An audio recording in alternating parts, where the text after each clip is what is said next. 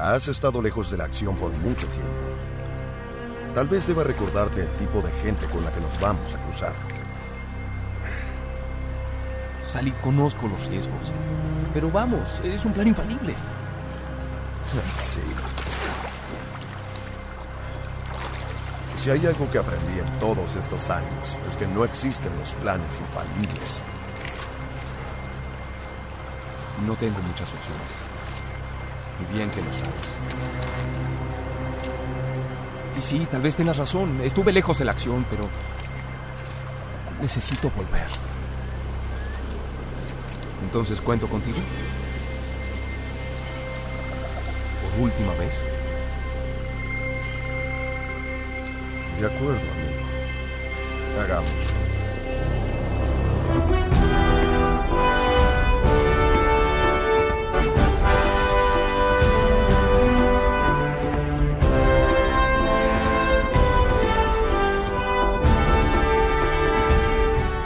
Buenas a todos, mis queridísimos amigos. ¿Cómo andan hoy? En este nuevo día, en este nuevo episodio de Lo que el cine nos dejó. Bienvenidos a todos. Esta semana me tomé el tiempo, me tomé los días para ver dos películas. eh, una muy buena y otra muy mala. En este caso vamos a hablar de la buena. eh, porque sí, la, la mala, como siempre, trato de evitarla. Porque, viste, es mala. O a mí me parece mala. Y es como que bueno, no les voy a tener un episodio de una película que me pareció bastante, bastante mala. Pero en fin, hoy vamos a estar analizando la hermosa película que nos trajo Tom Holland y Mark Wahlberg. Un Charted fuera del mapa. Por fin, amigos, después de tanto tiempo, tanta especulación, que los guionistas, que se reescribe el guion, que despiden al director, que la película está anunciada desde el año 2018 y que le ponen una fecha para 2020. Una locura lo que se vio con esta película, demasiada polémica, demasiado, demasiado todo. Pero bueno, por fin llegó el día. Yo fui el día del estreno, pero fui más tarde, o sea, la película imagino que se habrá estrenado a la mañana y yo fui a la noche. Eh, Va, fui a las 7 de la tarde, no tan de noche. Eh, pero en fin, me senté en el cine y dije, por fin llegó el maldito día. Yo soy un fan de Uncharted, me declaro fan de Uncharted. De hecho, tengo un tatuaje en la espalda que dice Sic Parvis Magna, la grandeza de los humildes, o en la versión español, digamos, la grandeza nace de comienzos pequeños. En fin, eh, vamos con la película. Eh, muy, es muy buena. La película es una excelente película. Lo primero que se nos muestra es una excelente química entre los actores Mark Wahlberg y Tomasito Holland, dos actores recontra taquilleros. Mucho, muy importante es esto porque nos abre la puerta para una posible secuela. Y con esto no me quiero andar con vueltas, así que les recuerdo que voy a hablar con lujos de spoilers. Si no vieron la película, les recomiendo que vayan, la vean y después escuchen este episodio de este queridísimo podcast. En fin, bueno, la trama es muy parecida al cuarto juego, a la cuarta entrega de Uncharted que salió en 2016 y se basa en Nathan Drake tratando de encontrar un tesoro pirata. En, es, en esa ocasión era eh, otro tesoro pirata, el cual no me acuerdo en este momento. Hace 10 millones de años que lo jugué, lo jugué 10 millones de veces, pero hoy en día hace más de 2 años que no toco un Uncharted, por eso no me acuerdo de quién era el tesoro. Después capaz se me viene a la mente. Eh, pero bueno, en este caso es el tesoro de Fernando de Magallanes, en el caso de la película, y en el juego es el tesoro de otro pirata que venía encadenado de otras cuestiones, ¿no? Eh, esa es un poco la trama, ¿no? Porque básicamente la película es eso. Sí te cuentan un poco sobre la historia de él y su hermano, que también te la cuentan en el cuarto juego de una forma muy diferente, creo yo. Creo que en la película, obviamente, por cuestiones de tiempo, tenés que acortarlo más eso. Acá básicamente ellos están en el orfanato, el hermano se escapa con él, va a buscar cosas de la madre, encuentra el mapa de Magallanes, los atrapan, vuelven al reformatorio y al hermano lo expulsan. En el juego al hermano directamente se escapaba del reformatorio y le decía voy a volver, voy a volver y no volvía. Acá eso sí se cumple, el hermano le dice voy a volver y nunca vuelve. En el interín, cuando pasa el tiempo, el hermano conoce a Victor Sullivan, algo que en el juego pasa, pero no le ponen tanto hincapié no le hacen tanto hincapié a la relación Sam-Sullivan, sino que obviamente le hacen más hincapié a la relación Nathan-Elena y Nathan-Sullivan. Eh, eso en cuanto a la trama. Eh, después tenemos. Eh, ah, quería remarcar que la, escena, la escena donde el hermano le dice voy a volver, voy a volver, es calcada del juego. O sea, no es calcada del juego, sino como que eh, es esa escena. O sea, vos ves la escena de la película y te ubicas en qué parte del juego estás. Eso pasa bastante en la película y creo que es muy importante para algo que vamos a hablar después, que es el tema de adaptaciones de películas, de juegos eh, a películas. Pasando ya a otro tema, el tema de la acción. Todas las críticas que leí dicen que es una película excelente, con una acción brillante y maravillosa, pero claro, lo que no destacan es que es una acción estilo Uncharted, o sea, estilo juego Uncharted, no es una acción estilo Avengers, es otra cosa completamente distinta. Es, una, es esa acción que vos decís, ¿cómo puede ser que salga eh, ileso de todas esas cosas que le pasan, que salga vivo, que no se quiebre un hueso? Eso también lo vamos a enganchar con algo que voy a hablar después. Pero al final eh, es una acción, es una película que nos deja una acción muy bien hecha, muy, muy buena. Eh, y la verdad que está bien. Me parece muy buena la acción. Me parece muy del juego. No sé si se me entiende lo que estoy queriendo decir, pero la acción que ves en la película también un poco que teletransporta, que te recuerda al juego, tanto al 4 como al 3, porque acá viene lo que voy a hablar después, lo que decía antes, y es, son las referencias al juego. Es verdad que si no jugaste los juegos, si no entendés nada, capaz que esas cosas no las ves, algo completamente normal, pero yo, que soy un fanboy extremo de Nathan Drake y de Uncharted, me daba cuenta esto que, les vengo diciendo, ¿no? Que veo tal escena y me teletransporto, digamos, en mi mente se transporta a tal escena del juego. Por ejemplo, eh, la escena del avión, claramente es una escena muy icónica del tercer juego, donde él se cae sin paracaídas, después termina aterrizando con la caja, Obviamente que la diferencia es que en el juego es en el desierto y acá es como a mar abierto, ¿no? Eso es una diferencia que, bueno, obviamente si, si no lo compete la película, digamos, no hace falta. Eh, después, el momento que él encuentra los barcos, o sea, cuando él va con la lancha, se mete y salta, eso también me teletransporta al juego, cuando él está llegando a la isla solo. Eh, y encuentra el tesoro con el hermano y es toda una locura. Bueno, obviamente ahí faltan escenas de acción, ¿no? Todo el tema de la lluvia, la separación de los hermanos que se vuelven a encontrar. Eso sí, falta. Pero me, hace acordar a eso. Cada acción, cada toma, cada plano, cada enfoque, incluso cada palabra, porque hay frases que son dignas de un Nathan Drake, donde acá Tom Holland creo que metió un tapaboca increíble a las personas que decían que Tom Holland no es Nathan Drake. Yo personalmente creo que cuando un actor tiene que interpretar, en este caso eh, Tom Holland tiene que interpretar a Nathan Drake, lo más importante, lo que más destaca de Nathan Drake no es el físico, no es la cara, no es el pelo, eh, no es, no sé, no es la forma de caminar, es dos cosas para mí, ¿no? La forma de vestirse, que es impecable, o sea, es digna de un Nathan Drake, y eh, la actitud, la actitud esa de eh, no de te estoy descansando, pero soy irónico, te hago jodas, te hago chistes, eh, como que te hago chistes que son serios y vos como que pensás que no. Es como esa onda. Y la verdad me parece excelente. O sea, me parece excelente la interpretación de Tom Holland que le dio a Nathan Drake como persona. No físicamente, obviamente físicamente no te digo que no se parecen, ¿eh? porque se parecen bastante. Sobre todo cuando lleva la famosa vestimenta de la remera blanquita con el pantalón. Se parece bastante.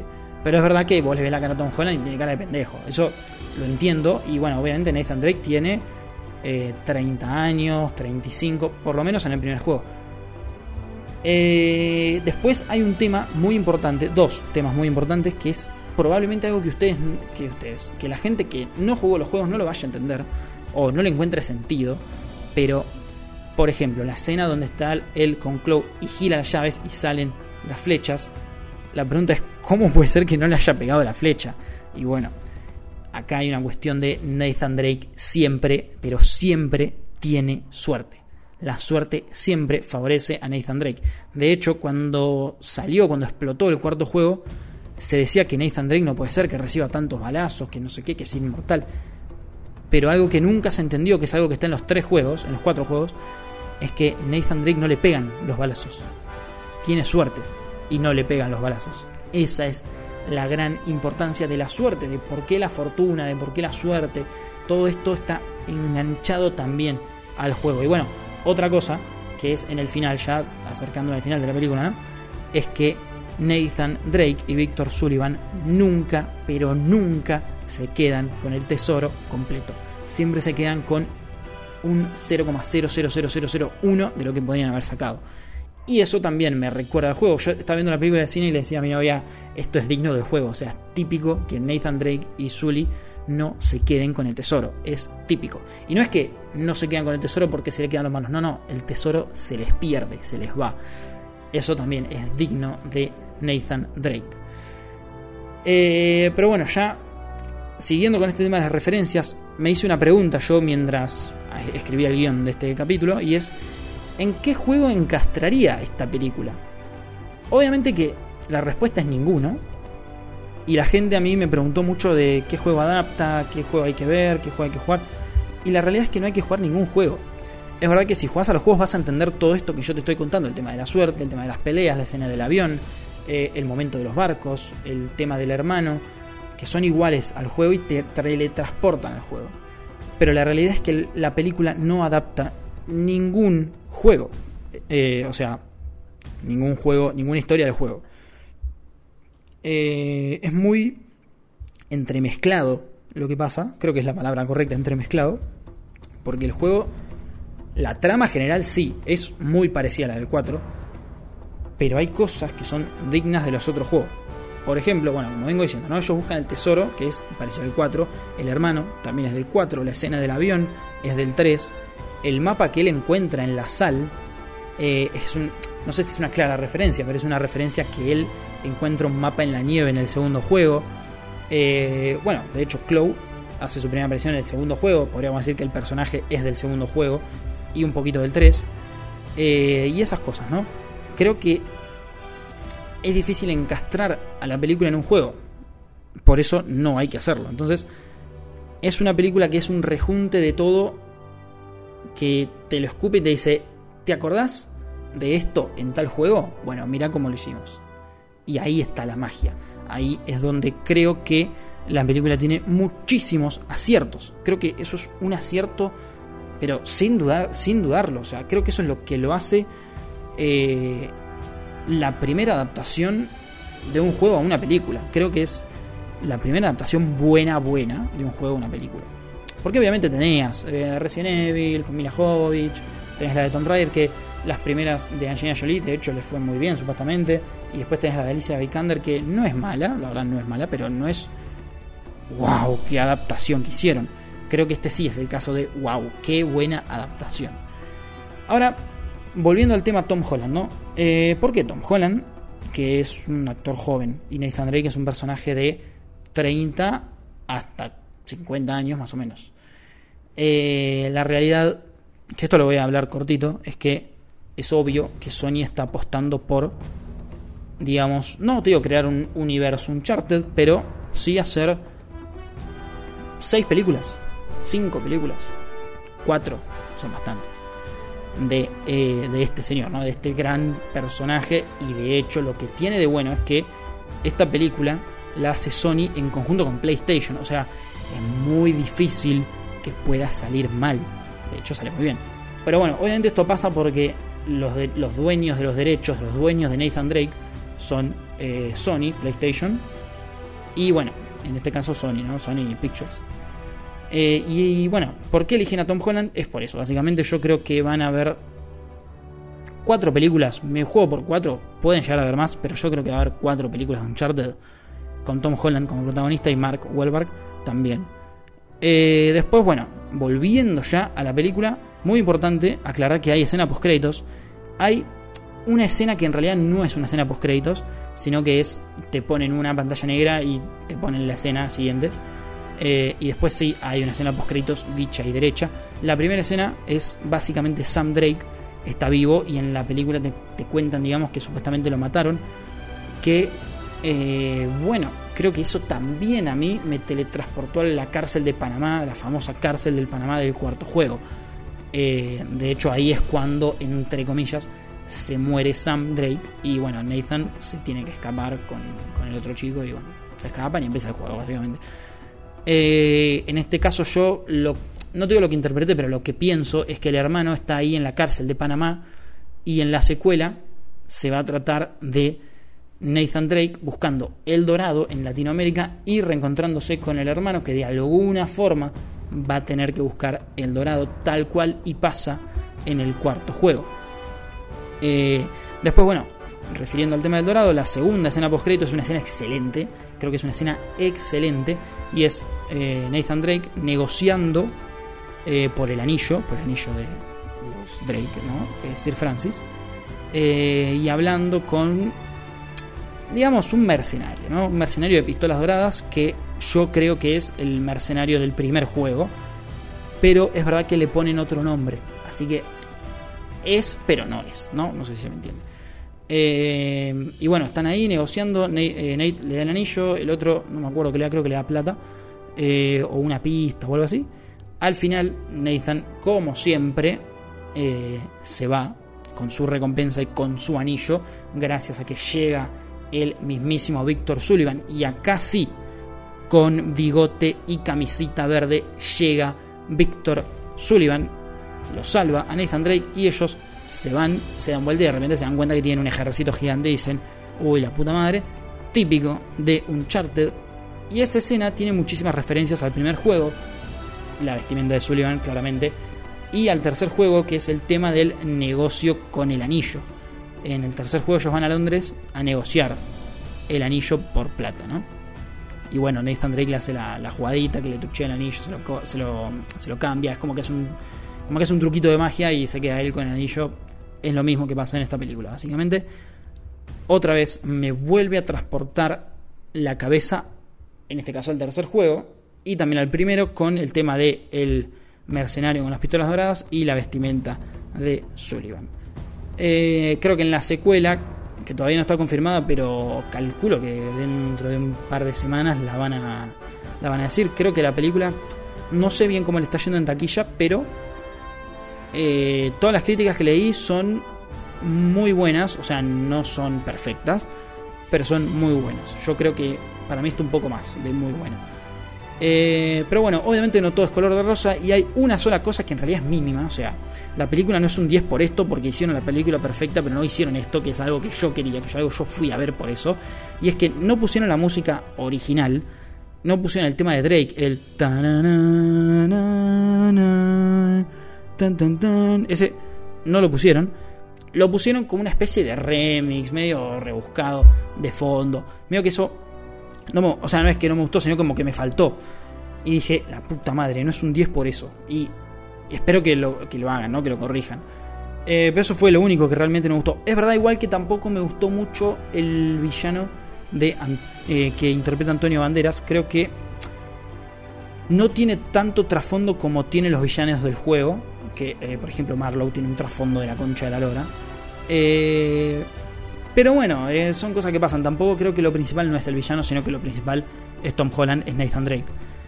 Y bueno, lo que sí es la historia, es parecida justamente a la de Marlowe, que Marlowe y sus secuaces, ¿no? Son como una organización que buscan el anillo, que buscan la Atlántida de las Arenas. Otra vez, y insisto, me vuelven a transportar la cabeza a alguno de los juegos. En este caso, otra vez al tercero. Eh, pero en fin, la verdad, mucho más no hay que hablar. Es verdad que se puede hacer una crítica más, eh, digamos, contando bien la trama y esas cosas, pero no quería hacerlo así porque es una película que me gusta mucho.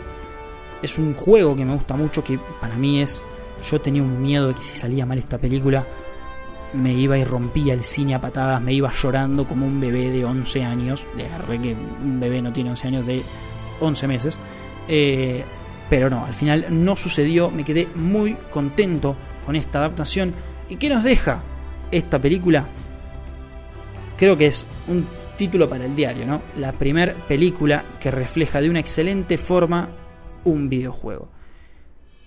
Y si bien el juego es un poco una película, esta película justamente se deja disfrutar y por fin creo que se rompió la maldición de las malas películas basadas en videojuegos. Y como puntaje le voy a poner un 9 sobre 10. Muchachos, se acaba el episodio eh, de lo que el cine nos dejó. Quiero aclarar una cosa, que si me escuchan diferentes porque no estoy en casa, estoy en casa de mi amada novia cuidando a mi amado perro que tiene cuatro mesecitos, no mentira, tiene tres mesecitos y es un bebecito muy lindo. Bueno, muchachos, si lo quieren conocer al perro, voy a estar subiendo historias como siempre en mi Instagram que es Pablo Pitrau 1, ahí me pueden seguir. También recuerden que con Mati tenemos otro programa de podcast que se llama The Marvel Show. Y además quería comentarles, los que escuchen este episodio se van a llevar una buena sorpresa, si es que me siguen a mí, ¿no? En general. Y es que prontito, prontito, prontito vuelve, arranca la segunda temporada de Join the Murder. Así es, vamos a hablar un poquito de temas polémicos, temas picantes, temas sociales. No tiene nada que ver con esto, yo se los cuento. Para los que se queden al final como sorpresita, ¿no? Eh, en fin, muchachos, muchísimas gracias a todos los que escuchen este episodio. Muchísimas gracias eh, a todos. A todos, básicamente, los que escuchan el último episodio que fue. Eh, no, perdón, el episodio marginal tuvo muchísimas reproducciones, lo cual me pone recontra contento. Así que muchas, muchas, muchas, muchas, muchas, muchas, muchas gracias a todos. Nos escuchamos en el próximo episodio de Lo que el cine nos dejó, que va a ser de esta película mala que yo les comenté, que es nada más ni nada menos que Muerte en el Nilo. Próximo episodio de Lo que el cine nos dejó. Muchachos, hasta la próxima. Chao, chao.